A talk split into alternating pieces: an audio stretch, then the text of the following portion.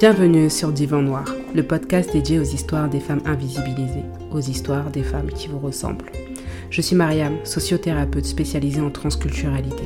J'accompagne des femmes racisées ou concernées par la double culture sur le plan de leur santé psychologique et sociale. Divan Noir, c'est un podcast qui participe à rendre visibles des parcours de vie de femmes qui sont invisibilisées par notre société. Ces femmes qui sont partout, mais que l'on entend et qu'on ne voit vraiment nulle part.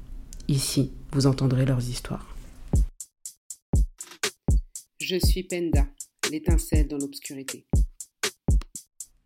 Très cher Penda, toi, au moment où je traverse une période difficile, j'aimerais que tu écoutes ce que je suis en train de te dire, que la vie est faite de surprises, est faite euh, de, de bons et de mauvais moments, mais tout a une fin, une belle comme une mauvaise fin.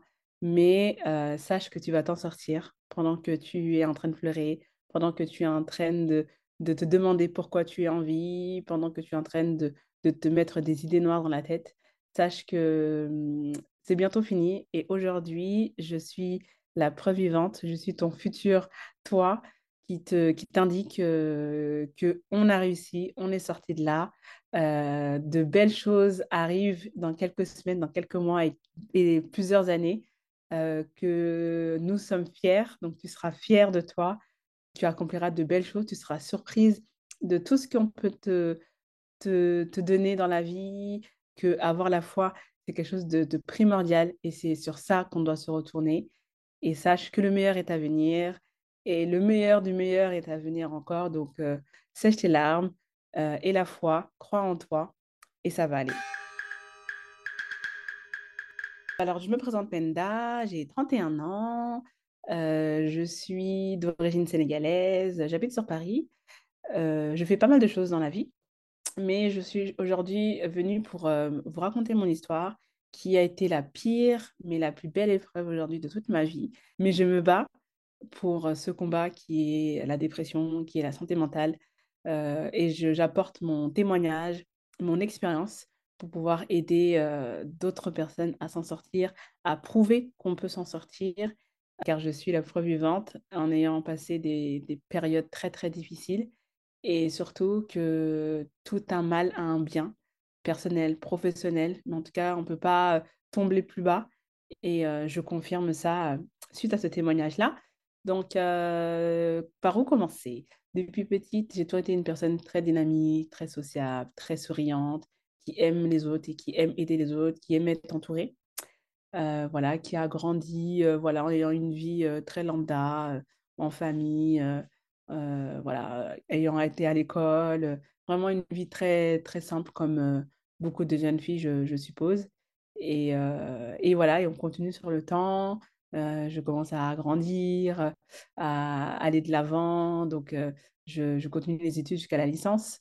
Ensuite, je décide de, poursuivre dans le monde de, de la finance. Voilà, c'était pour moi une, une évidence de travailler dans la finance, c'était mon, mon cœur de métier que je voulais absolument atteindre et j'ai réussi en étant nulle en maths, je précise, mais comme quoi je n'ai pas lâché et j'ai réussi. Et, et, voilà, là, à cette époque-là, j'avais 24-25 ans, donc je sors d'école, je signe mon premier CDI dans la, à la Défense, dans le quartier des affaires, donc vraiment un objectif qui a été atteint. Et on va dire un peu là où tout commence, là où ma nouvelle vie prend le dessus sur la vie que j'avais à cette époque-là. Donc, je travaillais dans la finance, j'étais dans au siège d'une grande, grande entreprise, voilà, très contente, avec un très bon salaire et beaucoup d'avantages, et me dire, voilà, j'ai réussi là où je voulais aller. Et, sans le savoir, bah, j'avais d'autres surprises bonnes comme mauvaises qui, qui arrivaient par la suite. J'avais beaucoup d'objectifs. je suis quelqu'un de très déterminé et qui aime se lancer des challenges. Et là, quand je dis, je parle des objectifs que je voulais atteindre, c'était par exemple, bah, rien que pour commencer sur ça, travailler dans la finance. Comme je le disais, j'ai jamais été bonne en mathématiques. J'ai toujours eu des difficultés à l'école. J'ai redoublé deux à trois fois. j'ai dû repasser mon BTS trois fois. voilà. Mais ce qui me sauve, c'est que je suis quelqu'un de très déterminé. je, déteste, je déteste faire quelque chose et ne pas l'achever, donc quelque chose d'inachevé. Et pour moi, c'était important de, bah, de continuer en fait dans ce sens-là, de pouvoir voilà, me dire que je peux y arriver, je peux me battre. Et on avait surtout dans la société, cette idée de, voilà, si tu fais pas tes études, etc., bah, tu gagneras pas assez, euh, tu gagneras que le SMIC ou euh, aucun employeur vaudra de toi. Donc j'avais beaucoup cette pression de me dire non, je veux pas gagner que le SMIC. Euh, je, j'avais vraiment beaucoup d'ambition. Et ça, je reviendrai par la suite dans le podcast. Mais pour moi, c'était important de pouvoir atteindre ces points-là, qui étaient donc de rentrer dans la finance, de pouvoir être indépendante financièrement, de pouvoir voilà, me faire plaisir, faire plaisir à mes proches, de pouvoir voilà, gagner mon, mon, argent dignement et en ayant travaillé dans un domaine auquel qui était un peu inaccessible, comme, comme je le disais, mais qui a abouti et qui a finalisé par, par, un, par un CDI, en tout cas pour le moment. Après, il y a d'autres choses qui arrivent par la suite, mais en tout cas pour moi, c'était un véritable challenge. En plus, vous savez, en France, on n'a pas de, forcément d'expérience, de, voilà, pas d'expérience sur le CV, bah, pas de travail, etc. Donc pour moi, c'était c'était vraiment d'autant plus difficile de pouvoir y accéder. Donc, je suis passée par des stages de deux semaines, ensuite des stages de un mois, puis j'ai essayé de rentrer en tant qu'intérimaire et ensuite en CDD, puis et après, par la suite, après mes études, obtenir un CDI. Je rentre dans mon entreprise et là, tout se passe. On commence à rentrer dans la vie active et dans la vie d'adulte. on n'a plus cette notion d'être étudiant ou cette notion de voilà, on est dans un autre monde, concrètement notre monde, on comprend le, mode du travail, le monde du travail, euh, voilà, ce que vont dire les, collègues, ce que vont dire les responsables. Euh, voilà, on s'enferme un peu dans, un, dans des horaires de 9-17h30, on est plus au travail qu'à la maison. Et, euh, et, là, je comprends la réalité que voilà, on n'est plus dans les bisounours. Et, et voilà, et au début, en tout cas, tout se passait super bien. Pendant les deux premières années, très, très content, très, très motivé à travailler y, y aller tous les jours. Et les deux dernières années, donc pour dire, j'ai fait quatre ans et demi à peu près dans l'entreprise. Et au bout de la, des deux dernières années, bah, c'était le contraire. Tout s'est mal passé. Voilà, c'était une période très difficile. Donc, pour, pour entrer dans le détail, dans le sujet, bah, premièrement, j'ai subi du harcèlement moral au travail. voilà, j'avais une responsable qui n'était pas du tout gentille avec moi, qui, voilà, sans passer pour la victime ou se victimiser, hein, mais c'était voilà, très, très prenant d'aller au travail et de se dire qu'on bah, qu'on se fait harceler, c'est vraiment le terme. Ça commence par des reproches en rendez-vous, et puis c'est un rendez-vous par mois, et puis ça devient un, un rendez-vous tous les 15 jours, puis un rendez-vous par semaine, voire deux maintenant par semaine. Après, c'est des, des emails, c'est des Skype. Euh, surtout des Skype. Des emails, je crois, j'en ai même pas eu beaucoup, mais en tout cas, c'est beaucoup des Skype. Euh, qu'en est-il Que fais-tu euh, Pourquoi tu te lèves Tu es resté trop longtemps enfin, Voilà, c'était, devenu insupportable. Et je me dis pourquoi autant d'acharnement? Je me moment ça me posait des questions et à, à me remettre en question. Et mes collègues me, me, me disent que effectivement, je vois ce qui se passe, je comprends pas pourquoi autant d'acharnement de ta part. Je me dis ouf, ça va, je suis pas folle, je m'invente pas un scénario. Euh, les autres le voient, donc effectivement, il y a un vrai problème. Et, euh, voilà, je commence à, taper du poing sur la table, à leur dire que ça suffit, que voilà, euh, les problèmes du travail ne doivent pas être mes problèmes d'extérieur. Et je commençais à penser à la façon comment on m'avait parlé, comment elle m'avait agressé verbalement et autres. Donc je me dis non, ça faut que ça cesse, c'est plus possible. J'aimais beaucoup mon travail et là, je l'aime de moins en moins. Donc c'était voilà du harcèlement à répétition et, après, je commence à... Donc, suite à l'harcèlement moral, quelques semaines ou quelques mois après, donc sur une période, je dis à partir de 2019, je commençais à tomber malade.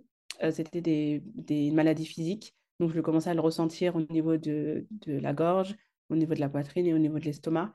Donc, je me sentais limite paralysée, bloquée. Je faisais énormément de crises. Et je commence à aller chez le médecin et puis aller à l'hôpital, puis aux urgences. Et c'était à répétition. Donc, je me dis que ce qui se passait dans ma tête se, mettait sur mon corps, en fait. Et mon corps bah, me prévenait que ça n'allait pas. En tout cas, c'est comme ça que je réalisais et c'est comme ça que je le comprends aujourd'hui. donc, je passais voilà, mon temps à, à l'hôpital. Donc, je me dis, au travail, ça va pas. au niveau de la santé, ça va pas du tout parce que j'enchaîne beaucoup après d'arrêt maladie. je, même, et je me suis même évanouie. j'ai fait des malaises deux fois au travail. Les pompiers sont venus me chercher. Donc là, je, je, comprends et je ressens que, que, que, je ne vais pas bien. Que là, au niveau de ma santé, ça prend un coup. que je, voilà, je suis devenue une autre personne, en tout cas physiquement, par rapport à ce que j'avais.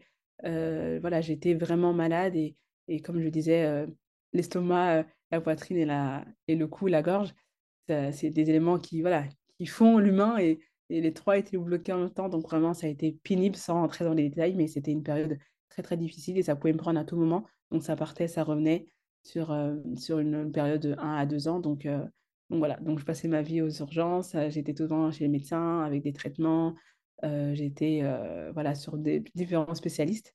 Donc voilà, le, harcèlement moral, puis la maladie physique. je me dis, je, passe une période difficile, bah, comme tout le monde, mais là, ça devient un peu long, un peu compliqué. Donc, l'harcèlement moral au travail, les problèmes familiaux, les problèmes de santé. J'avais commencé une activité dans l'événementiel.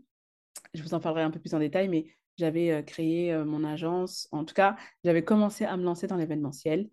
Euh, je me suis dit, euh, j'aime l'événementiel et mes copines me poussaient à, organiser. Enfin, elles, m'appelaient pour organiser des événements. C'était toujours moi qui faisais leur anniversaire, leur baby shower. Rien qu'un restaurant, c'est toujours moi qu'on appelait. Et, euh, et, du coup, bah, je me suis lancée. J'ai créé ma petite page Insta à l'époque. ça fait cinq ans aujourd'hui. Et, et voilà, du coup, l'événementiel, là, on rentre sur l'année 2020 quand, je raconte mon histoire. Et bah, du coup, 2020, on a tous vécu à, l'international, dans le monde entier, le Covid. et bah, là, mon activité s'est arrêtée. Hein. Pas, pas, pas, de rassemblement, donc pas d'événement. Et dit pas d'événement, dit annulation. Donc, j'ai dû perdre 10 événements. Donc là, il faut savoir que j'étais donc salariée. J'étais après, par la suite, donc euh, enfin, j'étais auto-entrepreneur et par la suite, euh, ça, ça a été compliqué. Donc, euh, voilà, pas plus d'événements, donc 10 événements annulés, donc 10 clientes à rembourser sur l'année 2020. Et c'est là où l'année, j'avais beaucoup de demandes sur début 2020 et fin 2019. Donc, du coup, je me dis, dans les mêmes périodes, je, vis en tout cas 3-4 épreuves en même temps. et je me dis toujours, bon, au moins j'ai la santé, mais la santé, c'était vraiment compliqué. Donc, voilà, quatre points assez décisifs. Et je me dis, bon, qu'est-ce qui se passe? Où je vais? Comment ça se passe? Comment je vais rebondir? Au travail, ça va pas. Mon activité, ça va pas. Et à la maison, ça va pas. Où ça va, en fait? Et je voyais pas. Je me dis, non, mais en fait, là, ça va nulle part. Ok, ça fait plus de presque deux ans, un an et demi. Je comprends pas. Qu'est-ce qui se passe, en fait? Pour revenir sur l'harcèlement moral, donc, on passe l'été 2020 et on revient tranquillement au travail on avait le télétravail à 100%, donc on fait enfin un à deux jours de travail et le reste en télétravail pour éviter de se croiser et apporter la maladie à la maison.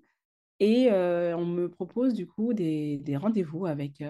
et, voilà, elle me dit, voilà, ça fait trois ans que tu es dans l'entreprise, que voilà, il serait temps, comme tes autres collègues, pour partir sur un autre poste, de pouvoir évoluer en interne dans l'entreprise. voilà, est-ce que tu es d'accord pour pouvoir changer de poste Je dis, oui, bien sûr, bah, merci pour la proposition. Effectivement, euh, ça fait trois ans. Et puis en plus, euh, euh, voilà, c'est pas mes meilleurs jours actuellement. Donc je pense que oui, c'est pour moi le moment de pouvoir changer d'entreprise, ou pardon, changer de, service, de poste. voilà, bah, dites-moi ce que vous me proposez. Donc je refais mon CV, je le renvoie. Et là, tout commence. Enfin, ou tout se termine plutôt. Donc un second entretien quelques mois après et on refait le point sur les postes. Malheureusement avec le Covid, les postes ont été figés, donc là on n'a pas de visibilité pour, pour toi pour le moment. Je dis, bon, bah, de toute façon, euh, je reste à l'écoute. La proposition, c'est vous qui avez fait la, qui avez fait la demande. Donc, euh, donc je vois ce qu'il ce qu'il en est et, euh, je patiente. Et à la fin de l'entretien, elle me dit, bah, sinon, ce qu'on peut proposer, c'est une rupture conventionnelle. J'ai dit, pardon. On passe de changement de poste. Et là, elle me propose une rupture conventionnelle. Et là, je reste bouche bée. Je, me dis, je lui dis, donc, vous, me vous voulez me faire partir de l'entreprise? Elle me dit non, c'est pas ça, mais peut-être que en changeant d'entreprise, du coup, vu qu'on n'a pas trouvé de poste qui te convient, ça serait peut-être bien pour toi. Et là, je tape de nouveau du poing sur la table. J'avais heureusement préparé cet entretien-là. Et, voilà, et en fait, j'ai cité les points qui étaient clés et majeurs dans cet harcèlement moral au travail, qui commençait avec ma responsable. C'était que j'étais la plus jeune de l'entreprise. En tout cas, quand j'ai commencé, j'étais la plus jeune de l'entreprise. J'étais la seule célibataire et on était 4-5 euh, euh, noirs dans l'équipe sur, euh, bah, sur quatre étages. Je n'ai pas voulu parler de racisme parce que c'est, ce serait trop gros et puis c'est, très facile à dire, mais pour moi c'était totalement de la discrimination. Et quelques années ou quelques mois auparavant, on m'avait, j'avais demandé une augmentation comme mes collègues l'ont eu. Et on, m'avait dit à l'époque, bah, t'habites chez tes parents, t'as pas d'enfant, t'as pas de mari, donc pourquoi euh, tu aurais une augmentation ou une prime comme les autres? Les autres ont tous des charges que toi, tu n'as pas. Donc, je l'ai remis sur la table, je lui ai dit, euh, on m'a sorti ça auparavant. Euh, là, je comprends que le problème est clé, parce que du coup, tout le temps, on me, pointe du doigt en me disant que je n'ai pas de vie familiale, donc euh, je n'ai pas le même statut que les autres. Et, euh, et du coup, bah, je n'ai pas trouvé ça normal. Donc, dit là, on parle de discrimination, sans parler de racisme, mais de discrimination. Dis, je trouve ça inadmissible lors de, la proposition du poste. ma DRH m'avait proposé, enfin, c'est même pas une proposition, c'était un peu une impo imposée, j'étais vraiment choquée qu'elle me dise, bah, au vu de la situation, bah, on a pensé, parce que comme j'étais un peu malade, comme je vous ai dit, etc., un peu, j'étais malade, ils m'ont dit, bah, ce serait peut-être bien de, de, de, déposer ton, enfin, ton contrat, je sais pas, je sais plus trop comment ça s'appelait, pour devenir travailleur handicapé. Concrètement, c'est ce qu'ils m'ont dit. je vous jure que sur ça, je ne savais pas quoi dire. Et j'entendais en extérieur, auprès de mes proches, qu'il y avait, que chaque entreprise avait un quota de travailleurs handicapés, sinon ils avaient des, des amendes. Donc, pour vous dire que, en fait, on m'insultait d'handicapé en ayant toute ma tête et, et tout, même s'il était malade. Et voilà, ça n'engageait pas mon, mon travail plus que ça. Et, et, voilà, donc pour vous dire que l'harcèlement moral allait jusqu'à me, me, traiter d'handicapé. Heureusement, j'avais les épaules solides et le mental et des proches pour me, me remotiver, mais ça aurait pu m'atteindre et plus profondément que, que, ça. Donc là, quand même, à proposer à professionnel, voilà, j'ai complètement dit c'est pas possible. Donc l'entretien qui devait durer 15 minutes a duré une heure et demie. J'ai pratiquement parlé tout le long pour vraiment euh, argumenter euh, tout ça. En fait, euh, voilà, je suis sortie de mes gonds en restant très professionnelle et très polie. Hein. Je le précise, c'est important. Mais voilà, en lui disant que c'était inadmissible, avec des termes vraiment très impliqués, qu'elle puisse comprendre. je, j'avais fait des recherches aussi. j'ai été accompagnée par une, une, amie qui, qui était RH. Donc, on a trouvé des termes aussi dans le jargon RH. Donc, j'avais bien préparé mon entretien pour dire que voilà, ça suffit là, ça suffit. En plus, vous voulez me, voulez me faire partir. Et le, comble de tout ça, c'est qu'elle m'avait proposé deux mois de salaire, même pas moins de deux mois de salaire pour pouvoir partir de l'entreprise, en ayant fait euh, presque cinq ans. C'est l'hôpital qui joue de la charité, et voilà, et euh, je leur mets mes conditions. Il est, en fait, il est, euh, il est impossible de moi de partir avec, avec ces sommes-là, de partir tout court de l'entreprise. et là, et là je, voilà, je me sens mal. Je pense que voilà, j'ai eu un effet de, de, de, de, je sais pas, je me sentais pas bien, je sais même pas comment l'exprimer, j'arrive plus à trouver les mots, mais, mais voilà, j'étais euh, vraiment, euh, mais en fait, j'ai dit, je suis en train de perdre mon travail euh, sans comprendre le, pourquoi, en fait. Qu'est-ce qui se passe? Et dans ma petite tête, quand même, à 10%, je me suis dit, peut-être que c'est peut-être l'occasion pour moi de, de pouvoir sortir de l'entreprise et pouvoir faire mon activité à 100%, mais mon activité à 100% ne fonctionnait plus parce qu'on était encore en période de Covid. Donc, quelle, est la suite en fait de tout ça? Et je sors, je, je vais voir euh, mes collègues, leur explique la situation, leur explique ce qu'il en est et tout, etc. Et euh, je refais donc un malaise, le dernier malaise que je fais en entreprise, le malaise et euh, en fait, voilà, les pompiers reviennent me chercher. Et après, voilà, je vais à l'hôpital et puis chez le médecin. Et mon médecin traitant, donc un ou deux jours après ce qui s'est passé, me dit, bah, en fait, madame, vous êtes en dépression. J'ai dit, OK, mais qu'est-ce que la dépression? J'avais l'impression qu'il me parlait comme si j'étais enrhumée ou j'avais la grippe ou même le Covid. Qu'est-ce que la dépression en fait? C'est quoi la dépression? Et je n'avais aucune connaissance de la dépression, en tout cas très peu de ce qu'on entend dans les films ou à la télé. Et en fait, il me dit en dépression. Et le pire, c'est qu'il me dit, je vous mets en arrêt un mois. Euh, à l'époque, je me dis, mais pourquoi un mois? En sachant, comme je lui ai dit, que j'étais malade, j'étais tout le temps à l'hôpital et jamais, jamais je n'ai eu un arrêt d'un mois. C'était quelques jours, voire max une semaine, dix jours, grand max, et je repartais au travail. Après, je enfin, voilà, ça allait, ça allait pas, etc. Mais là, un mois euh, sans sentir que je suis malade, sans sentir que ça va pas, etc. Donc, c'est quoi la dépression, en fait? Et il m'explique, pour moi, c'est, c'est, il me parle une autre langue, euh, je ne comprends pas. Et, euh, et là, peut-être psychologiquement, je commence à comprendre qu'est-ce qu'est la dépression. Donc, je rentre à mon domicile, je raconte à mes amis, bah, le médecin m'a dit que j'étais en dépression, je suis en arrêt un mois. Euh, mais eux-mêmes ne, savaient pas, ne comprenaient pas. Et en fait, euh, c'est un grand point d'interrogation. Qu'est-ce que la dépression? Et mentalement, comme je disais, je pense que mon cerveau a entendu dépression, a compris que c'était la dépression. Et là, je commence à rentrer dans la dépression. En tout cas, à comprendre que je rentrais dans la dépression. Et c'est là où je me dis, OK, je pleurais énormément auparavant avec tout ce qui se passait euh, et pour tout et rien. Et pourtant, je ne suis pas quelqu'un qui pleure, comme je dis, très joviale, très souriante. Pleurer, pour moi, c'était limite pas une interdiction, mais mais presque. On m'a pleuré, je ne pleurais pas, je ne pleurais jamais. Ensuite, je commençais à être triste, à ne plus vouloir être entourée, à ne plus vouloir aimer, échanger avec les, personnes, de pouvoir laisser mon téléphone sonner devant mes yeux, ne pas pouvoir décrocher. Donc ça a commencé comme ça. Et je me dis, ah, en fait, bah, limite, c'est ça la dépression. Mais en fait, c'est plus fort que ça. Donc, ça a été compliqué. Et comme je l'avais dit, j'habitais donc en famille, vu que c'est pour ça que j'ai pas eu des primes comme les autres. et, et en fait, bah, pour moi, j'étais entourée sans être entourée. Pour moi, j'étais seule au monde. Il n'y avait personne autour de moi. Donc, j'avais ma famille qui était là, mais je les voyais limite même plus. En tout cas, je faisais plus attention parce que j'étais rentrée pour moi dans une autre, une autre sphère. Pour moi, c'était un autre monde. Il y avait mes amis qui venaient me voir, il y a mes amis qui venaient me chercher, mais j'étais en présence avec eux sans être en présence avec eux. Donc j'étais vraiment, entre guillemets, coupée du monde. Et c'est là où je me suis rendu compte que intérieurement, je n'étais plus présente, mais mon corps l'était. Et c'est là où j'ai compris que vraiment, là, c'est ça en fait la dépression. Et je regardais sur Internet, il faut les voir tous les soirs, tous les jours, à savoir que je dormais après deux à trois fois par deux heures, deux à trois heures par nuit. Je cherchais tous des remèdes pour comprendre ce que c'est et est-ce qu'on peut s'en sortir. Et en fait, j'avais un flash qui était que les employés de l'entreprise Orange s'étaient suicidés. voilà, on fait un burn-out et se sont, étaient en dépression. Donc, le terme dépression me revenait beaucoup avec cette, avec cette entreprise. Et je me dis, bah, finalement, peut-être que bah, c'est peut-être la fin pour moi. Peut-être que l'issue de cette maladie bah, est la mort. Et c'est là où on comprend, on commence à, à cogiter, à avoir des idées sombres, des idées noires, à se dire qu'on ne sert plus à rien. Donc, on rentre vraiment dans une totale un dénigrement personnel, en fait. pourquoi je suis en vie, mais à quoi je sers? Et on repense à tous les, les moments de la vie, tous les souvenirs, et on n'en voit que du négatif. Pourquoi j'ai fait ci? Pourquoi j'ai fait ça? Pourquoi j'ai perdu ça? Je suis trop bête d'avoir fait ça, j'aurais jamais dû faire ça comme ça. On est dans le regret total, dans le regret, dans le regret, dans le regret. Et, et un mois après passe, je retourne chez mon médecin et je continue à être en arrêt 1, 2, 3, 4 et j'ai fait 11 mois d'arrêt. 11 mois d'arrêt, 11 à 12 mois, hein, on est presque sur un an.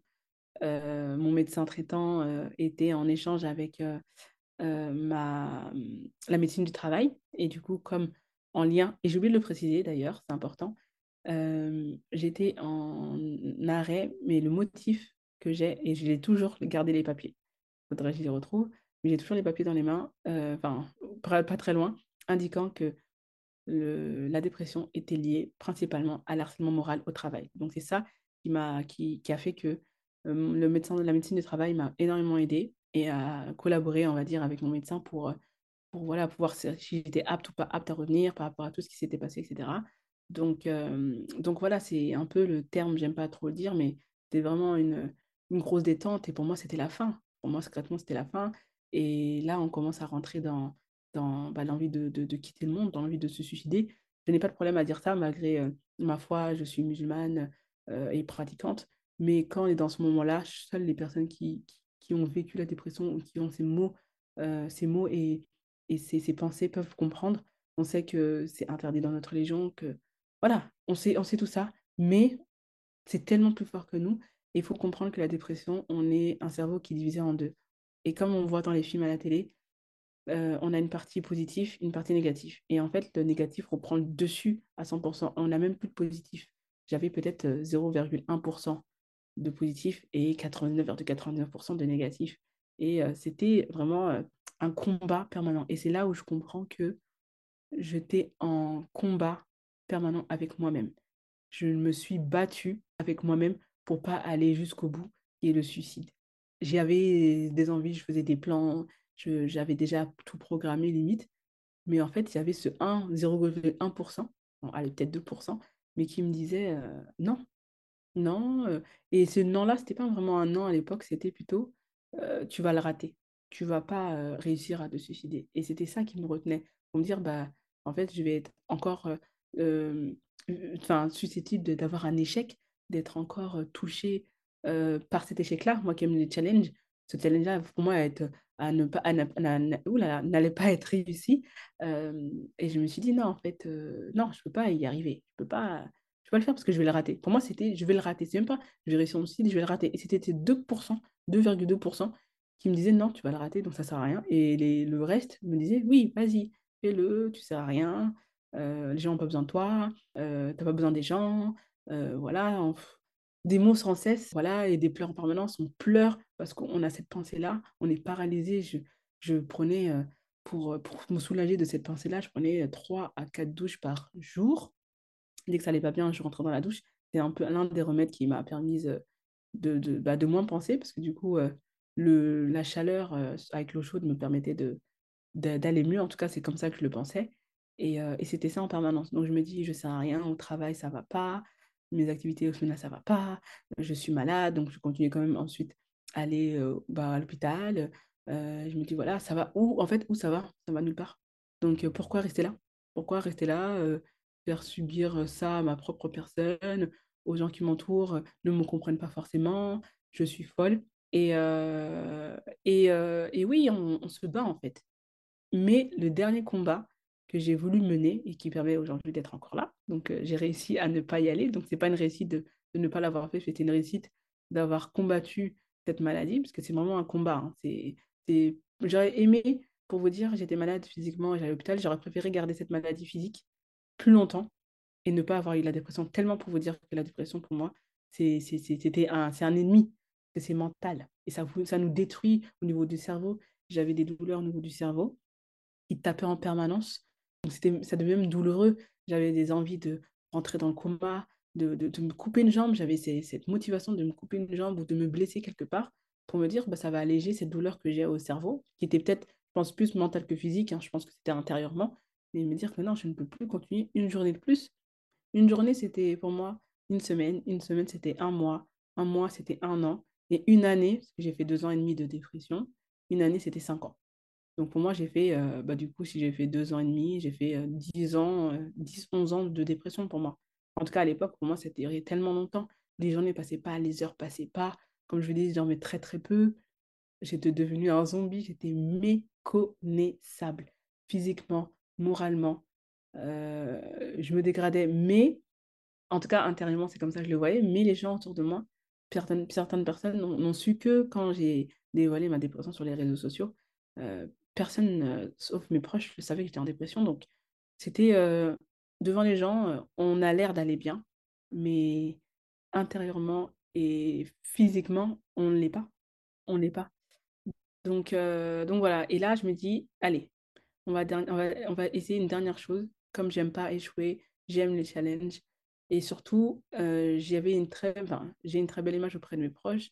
Et j'ai toujours cette image de, elle se bat, elle réussit. Je lui ai dit, par rapport à tout ce que j'ai, le peu que je vous ai raconté, mais tout ce que j'ai voulu avoir, je me suis battue pour l'avoir. Je suis pas quelqu'un qui a de la chance ou qui attend les opportunités, mais je suis quelqu'un qui va chercher ces opportunités-là, qui va, qui va chercher en fait sa chance.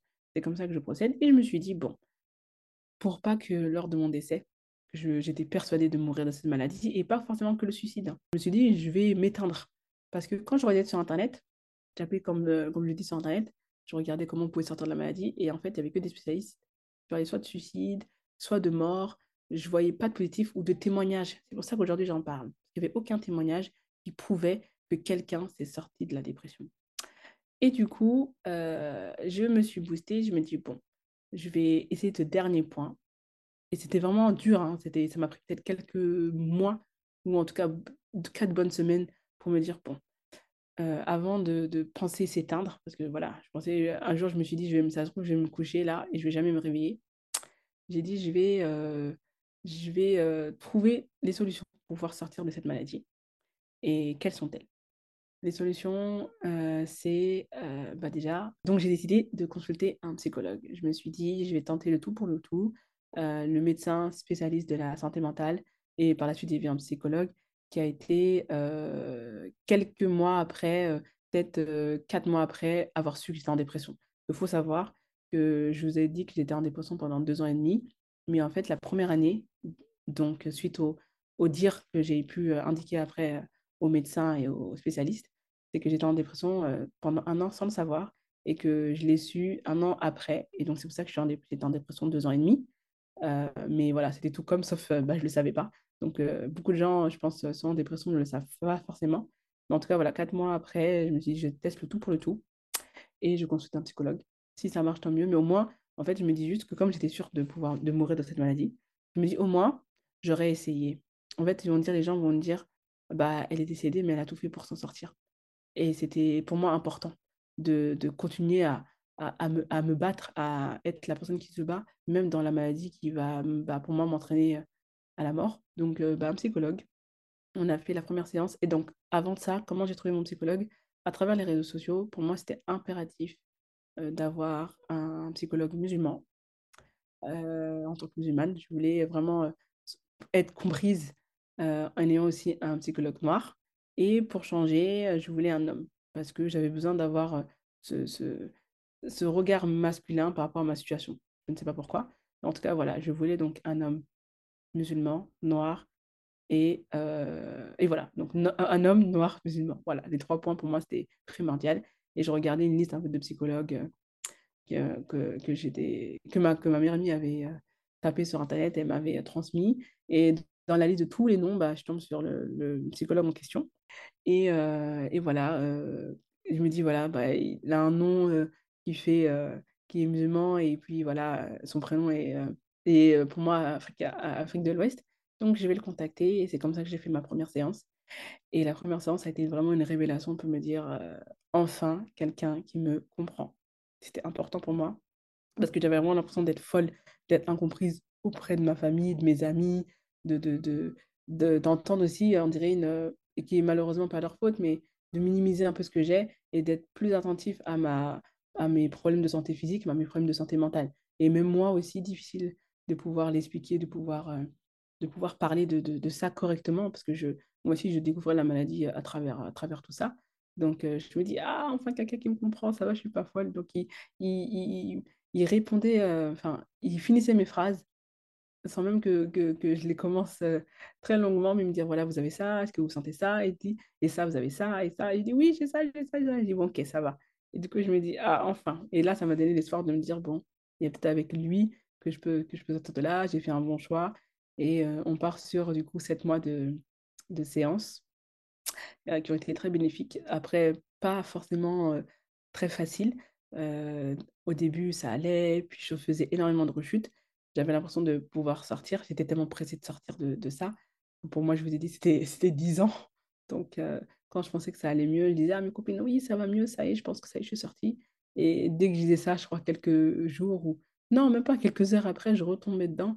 Et les séances étaient bah, depuis compliquées. Donc, il me dit, je faisais des progrès, mais je reculais en arrière. Donc, trois pas en avant, deux pas en arrière, cinq pas en arrière, trois pas en avant. Donc, c'était ça.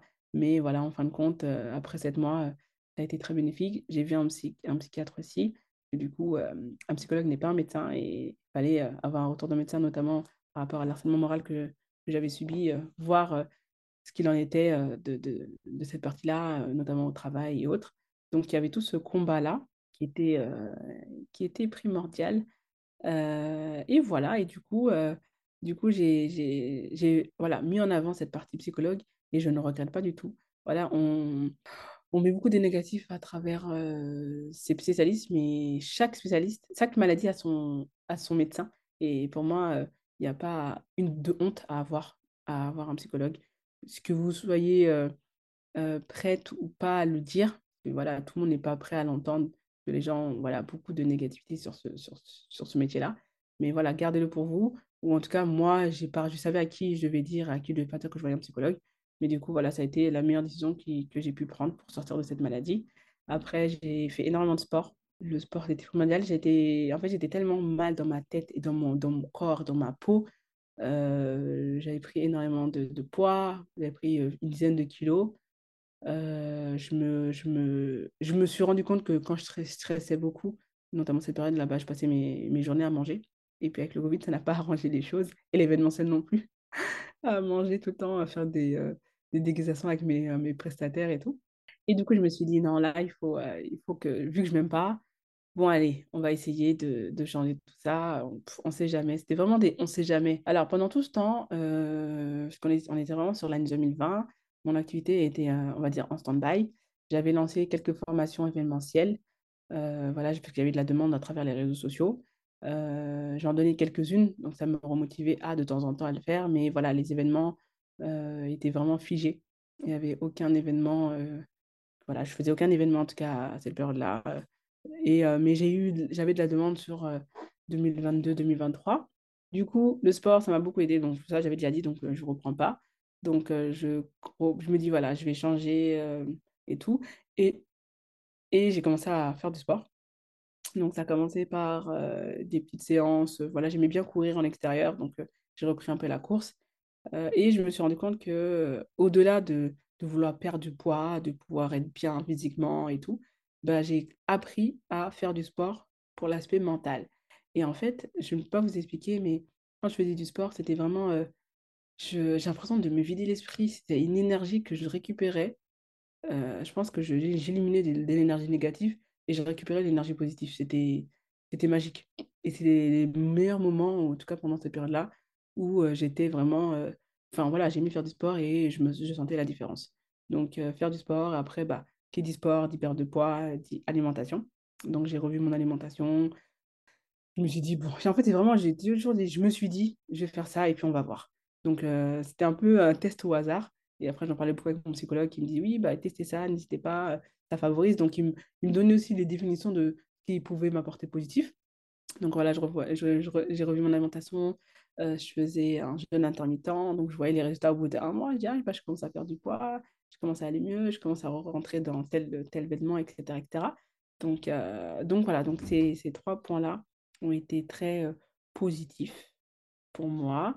Et, et je commençais voilà, à, me dire que bah, c'est peut-être positif.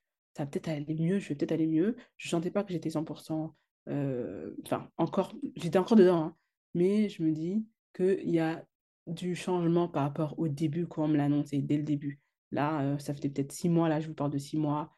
là, il y a une différence. Là, c'est quelques pourcentages, mais ça va un peu mieux. Donc, je me dis, bon, je vais m'accrocher à ces points-là parce que bah, du coup, ça a l'air de marcher. Et la chose qui m'a, enfin, les deux dernières choses plutôt qui m'ont vraiment aidé, la quatrième, c'était donc bah, mon agence événementielle. Donc, je vous l'ai dit tout à l'heure que j'avais mon agence événementielle. Donc là, je parle d'agence, qu'au début, c'était plus, je me lançais pour organiser des événements. Et puis, la première année, j'ai fait pas mal d'événements. Et la deuxième année, j'ai commencé à avoir pas mal de, de, clients. Et après, le Covid s'est arrêté. Et en fait, je me suis dit, j'aime ce que je fais. Et heureusement que j'ai ça parce que je me sentais tellement, tellement abattue au travail par la finance que heureusement j'ai l'événementiel parce que là, c'était une passionnée d'événementiel qui vous parle. je sais que c'est mon métier. Je sais que cette passion peut devenir mon métier. Est-ce que je suis prête à travailler à 100% sur mon activité Oui, non, ça dépendra du Covid et, tout ce qu'il y a autour. Mais je me sentais totalement différente, en tout cas en pensant à, l'événementiel, à, penser au futur, à commencer à avoir une vision. Et je me suis dit, pareil, hein, et si je travaillais davantage sur mon entreprise Et si le Covid partait, est-ce que mon entreprise reprendrait son cours? Et là, j'ai une demande pour un grand mariage de 1000 personnes, donc sur, sur l'année 2021, donc le 27 août exactement. Donc a eu ce lieu ce mariage et je me dis, waouh, j'ai un mariage et c'est pas 10, c'est pas 100, c'est pas 200, c'est 1000 invités. et c'est moi qu'on sollicite pour, pour ça. La cliente que je ne connaissais pas m'a fait confiance m'a voilà, m'a donné son événement. Et là, en fait, ça a été vraiment professionnellement, en tout cas, le boost pour me dire non, en fait, euh, les histoires de suicide et tout, euh, c'est terminé. Là, il y a... Et je pense que ça, je me suis approchée comme une sangsue à ce projet pour me dire non. Elle m'a fait confiance, elle m'a sollicité, en sachant qu'en plus, mentalement, je n'étais pas apte, mais elle ne savait pas à l'époque. Et comme je dis, c'est pas quelque chose qui se, qui se dit et qui se voyait. Et je me dis, euh, elle me confie son mariage avec autant de responsabilités. J'avais fait pas mal d'événements auparavant, avant le Covid. Ça allait jusqu'à max 250 personnes, 300, mais là, 1000. Donc, je fais des mariages et je fais des événements professionnels. Et du coup, j'ai dit, je, je, suis obligée de, d'assurer pour son mariage. J'ai dit, là, je dois assurer. Là, ça va être le motif à pouvoir montrer de quoi je suis capable et si ça peut fonctionner, en fait, de nouveau pour moi et si je peux sortir. Et là, je commence à réfléchir, les peu de fois où, en tout cas, ça allait mieux, comme je disais, ça commençait à aller mieux, donc je me mettais dessus, je travaillais mon, sur mon entreprise comme si j'étais Bill Gates, comme si j'étais euh, le, le, enfin, des grandes entreprises, comme si mon entreprise était Apple, en fait. Je me dis, ouais, je commençais à, avoir plein, plein d'idées, à me dire, voilà, il euh, faut que je fasse ça, à organiser le mariage, à contacter les prestataires, etc. etc. Donc, c'est ça qui m'a motivée dans un dernier temps, euh, dans un avant-dernier temps, à, à, sortir de ça. Donc, voilà, je, commence, je voyais que je perdais du poids, je voyais que je mangeais mieux, je continuais les séances et ça allait de mieux en mieux. Je ne dis pas que c'était de mieux en mieux, c'était mieux et puis ça redescendait, ça remontait, ça redescendait. Et là, j'appelle ma mariée, je lui dis voilà, je suis en dépression. Là, c'est une période difficile. Il y avait un peu de mieux, mais là, je commence à rechuter et je sens que je ne suis pas apte à organiser ton événement. Et elle me dit en fait, je ne vais pas prendre d'autres wedding planners. c'est toi que je vais prendre. Donc, on a encore du temps. Le mariage, c'est pas maintenant. Prends le temps de guérir ou en tout cas d'aller mieux. Et voilà, moi, j'ai eu un décès. Donc là, on va tout mettre en stand-by. Enfin, voilà, on va faire une pause. On a bien avancé sur les préparatifs. On n'est pas en retard. Donc, prends ton temps, mais c'est toi qui vas organiser mon mariage. Après, j'ai dit, OK, bah, merci pour ça. Et ça m'a encore plus remotivé pour me dire, mais me fait tellement confiance. Et puis, elle ne me connaît pas. Et, elle accepte quand même que je lui organise, en sachant que bah, mentalement, je ne suis pas là. Et, elle était, en fait, elle était tellement compréhensive que ça m'a encore plus remotivée. Et, et voilà, je fais tout vraiment pour sortir de ça. Et pour moi, voilà, je devais, en fait, là, c'était là, cette période-là, c'était je devais quitter cette maladie. J'ai une vie à reprendre en main. Voilà, ça me redonnait espoir, en fait. Ce qu'elle m'a dit, ça m'a vraiment redonné espoir.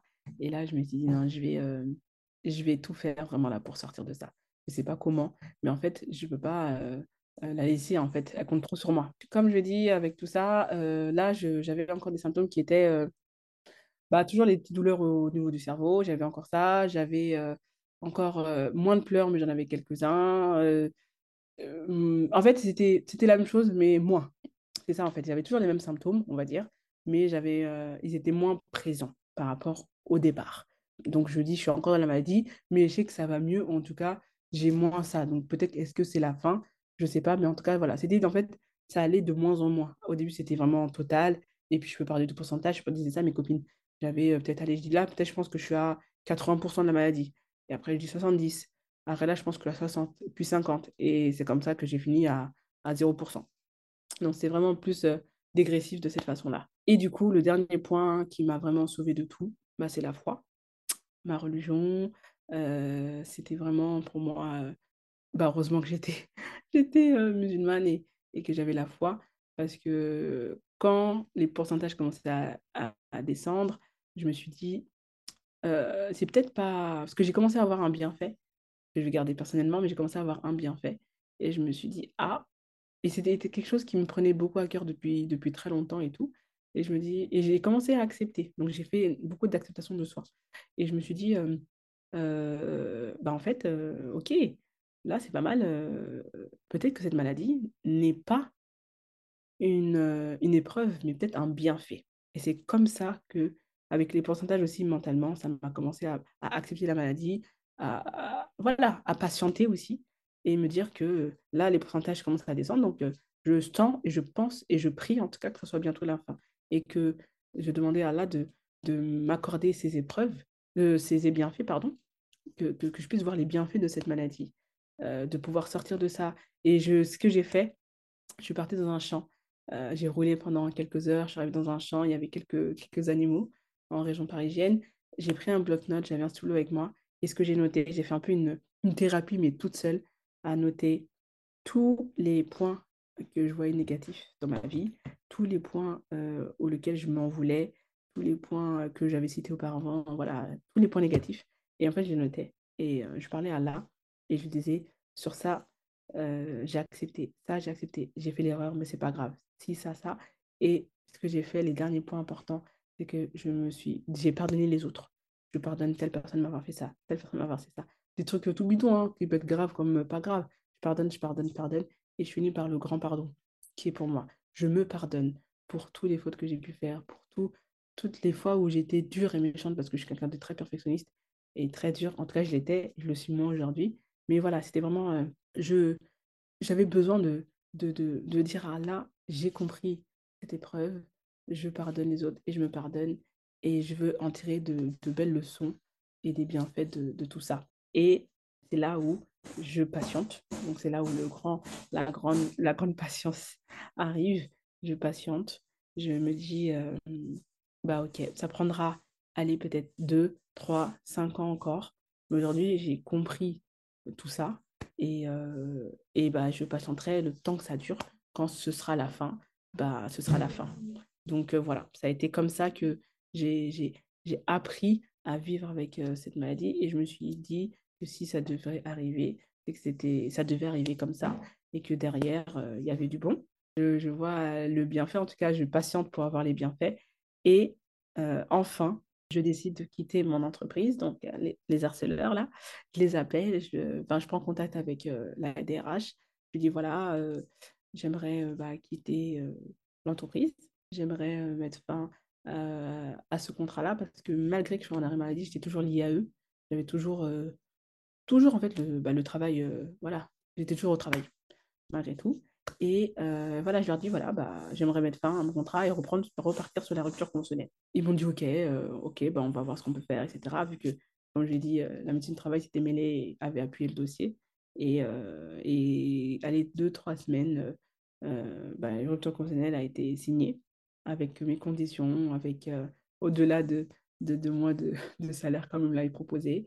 Voilà, j'avais vraiment gagné cette, cette partie. La dernière, enfin là, c'était pas la bataille, mais c'était la guerre. Et, et voilà, fin à, à ce contrat-là. Et j'avais l'impression d'avoir perdu 10 poids qui étaient sur mes épaules. Je me sentais tellement soulagée quand c'était bon. Je peux pas vous dire la sensation que j'avais. Et après, tout s'enchaîne.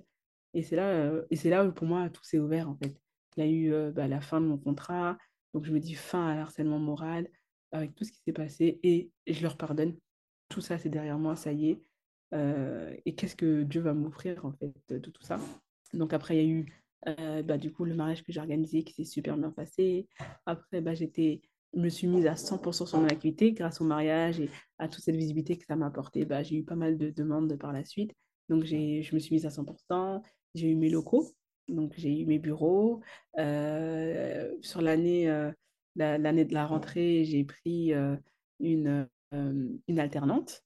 Euh, j'ai pris des stagiaires, j'ai commencé à, développer mon équipe. voilà, il y a eu pas mal de choses. Et la chose qui a été incroyable dans, dans, dans, dans tout ça, c'est que bah, je me suis lancée, j'ai lancé mon activité à Dakar. Et c'est après avoir signé ma rupture que j'ai décidé de partir deux mois. J'ai dit, voilà, j'ai besoin de changer d'air, de partir, de voir aussi, euh, bah ça, fait, ça fait cinq ans que je suis pas partie au Sénégal, et de voir ce qui se fait euh, sur place à Dakar, et notamment dans l'événementiel, vraiment par curiosité. Et euh, bah, en fin de compte, bah, j'ai implanté mon entreprise sans le vouloir. En tout cas, ce n'était pas prévu. Et, et voilà. Et, du coup, voilà, toutes ces belles choses que je vous ai citées ont été juste quelques, quelques semaines après avoir quitté le travail. Donc, j'ai vu que j'ai dit, ah ouais, bah, au final, c'était pas si mal la dépression. Il y a eu ça, ça, ça, ça, ça, ça derrière. Euh, voilà, j'étais même dépassée par tout ce, qui, tout ce qui arrivait. Et après, je me suis dit, là, je pense qu'il faudrait que j'en parle. Il serait temps d'en parler sur les réseaux sociaux. Je dis, je suis sûre qu'il y a une personne qui vit peut-être ces maladies, je suis pas la seule. Et euh, donc, j'ai décidé d'en parler. Je me dis, voilà, je peux peut-être aider une personne, on ne sait jamais. Euh, voilà, moi, j'avais besoin d'entendre des témoignages et malheureusement, bah, j'en avais pas. Donc, du coup, je vais, voilà, je vais en parler. Et je reçois donc euh, bah, plus de 1000 messages, je pense, en deux ans. En tout cas, la première année, j'avais reçu plus d'une euh, d'une centaine de messages, des hommes, des femmes, euh, des mamans, des, des, adolescents, tout confondu, des amis, de la famille, de, de, de, personnes qui étaient en dépression, qui m'écrivaient, qui me remerciaient de... J'ai des gens qui pleuraient en faisant des notes vocales ou qui m'écrivaient vraiment assez attristés, mais assez heureux de se dire bah, enfin quelqu'un qui, qui, vit ce que j'ai vécu et qui en parle. Et, euh, et, je me dis, bah, en fait, euh, j'ai atteint l'objectif, mais au-delà, je voulais aider une personne, j'en ai, ai, aidé des, des, des, milliers, je pense, aujourd'hui, euh, peut-être même plein de personnes à laquelle ils ne m'ont pas, pas écrit. J'ai pris le temps par téléphone de, de, parler avec les gens presque une heure, une heure et demie pour parler, leur raconter rapidement mon histoire, mais surtout les clés qui m'ont fait sortir de ça et comment j'ai vécu et vaincu la maladie, parce qu'aujourd'hui, c'est ce que, ce que je prône, vécu et vaincu la dépression, c'est, comme je dis, c'est un combat. C'est plus qu'au-delà d'une maladie. Hein. C'est vraiment l'aspect mental et sans le mental, on n'est rien. Et, euh, et, voilà, c'est pour ça que, que j'en ai parlé. Et par, par la suite, j'ai créé mon association que j'ai, que, voilà, qui s'appelle Emma Santé Mentale, qui a pour but d'organiser des événements en tant qu'organisatrice. J'ai organisé pas mal d'événements sur la santé mentale, sur la dépression, avec des psychologues, des, spécialistes, des témoignages de personnes qui, qui, ont vécu cette maladie par la suite, qui sont sorties. Et voilà, de, continuer à promouvoir, en fait, surtout dans notre communauté, la, la, la dépression, que c'est une maladie qui existe, une maladie qui, qui, qui, qui, qui, se, qui disparaît, hein, qui peut être vaincue, c'est ce que je voulais dire. Et, et voilà, et je, je, suis la preuve vivante qu'on peut s'en sortir, que, que ça peut être positif, aujourd'hui, du négatif et du positif, pardon. aujourd'hui, c'est la meilleure chose qui m'est arrivée. Et à chaque fois que je mon histoire, je me rends compte tous les jours, mais encore plus quand j'en parle, que je reviens de très très loin et que je vois aujourd'hui tout ce que je mène, tout ce que j'ai accompli, tout ce que je fais. voilà, je, je, suis devenue employeur, je, je, développe énormément de, de, de projets événementiels, que ce soit voilà, ici sur Paris ou maintenant sur Dakar. J'ai mon agence implantée maintenant là-bas. Voilà, j'ai pas mal de, de, choses à, mon arc. Je fais pas mal de, choses. Je donne des formations. Je suis aussi professeur d'école à Dakar en étant dans l'événementiel. et tout ça, je suis sûre que ça n'aurait pas pu arriver, en tout cas pas de cette façon-là et pas aussi rapidement si je n'étais pas passée par la dépression. J'en suis sûre et certaine. Je sais comment je suis. Je suis aujourd'hui, je peux conclure sur. Je, je, je, je sais qui j'étais, qui je suis et qui j'aimerais être. Et le qui je suis, pour moi, c'est fondamental. Je sais ce que je veux, ce que je veux pas, ce que j'aime, ce que j'aime pas.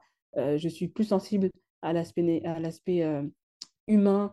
Euh, je fais attention à moi, je prends soin de moi, je m'écoute beaucoup, je sais dire non quand il le faut. Je suis devenue un peu plus égoïste parce que, à part vécu ça, pour moi, il est impossible de repartir sur la dépression. On a souvent des coups de mou, ça arrive à tout le monde, mais faire attention d'être plus sensible à tout ce qui se passe autour de nous.